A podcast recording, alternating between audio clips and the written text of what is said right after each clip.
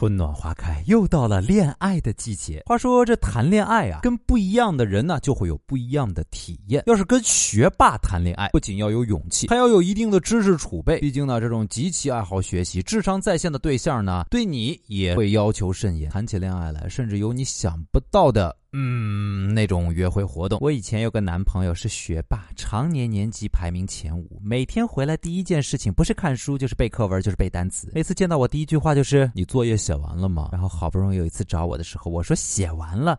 他多一句，把书多看看啊！今天学习的东西复习一下。我怎么感觉跟我爸谈恋爱似的？跟学霸谈恋爱的经历，连新华社、人民日报都转载了这样的正能量。今天我们也来一起聊一聊吧。我之前的学霸男友，在我们一百天的时候，送了我各种科目的重点笔记，然后累到我根本没时间约会。我男朋友带我去看电影的时候，总是很委婉的提醒我，一定要注意哪一些细节。遇到不好懂的电影，要提前的给我做科普，怕我看不懂。这感。感觉让我宛如觉得自己是个傻子。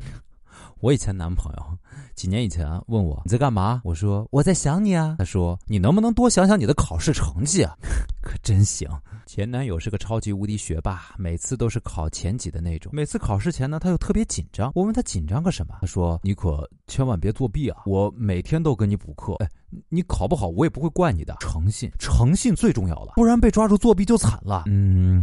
诚信学霸也是蛮可爱的。中学的时候，他是班上的第一名，每天一大早都会有好多同学问他借作业抄，他都是来者不拒，只要你要我就给，但是就是不肯借给我，每次要跑来一道题一道题的交给我，导致我每次交作业都迟，被老师骂。那给别人讲题是学霸表达喜欢的一种方式。我那个在重点大学的男朋友，国庆节我想抽空去找他，他说国庆七天假大概只能休息一两天，问我过。过来多久？我说也就一两天吧。他说那好呀，你早点过来看我写作业。前任男友教我现代，就是线性代数，你看我还记着呢。每个周末都被他拎着领子做题。后来我看见他，就像看到教数学的班主任一样，瑟瑟发抖，果断分手。前男友是学霸，跟他在一起完全不用担心考不好，重点一勾一个准。谈恋爱之后，成绩直线上升，妈妈根本发现不了地下恋情。但是呢，在这儿呢，也要奉劝各位学霸一句：恋爱已经很不容易了，能不能稍微暖一点？不要动不动就用智商碾压别人，打击到人家自尊心就不好了。我小时候成绩好，一直是年级前五名。有男同学给我写情书，还用英文写，我拿红笔把他的语法错误和单词复数的拼写错误全都画出来改了，还给他了。于是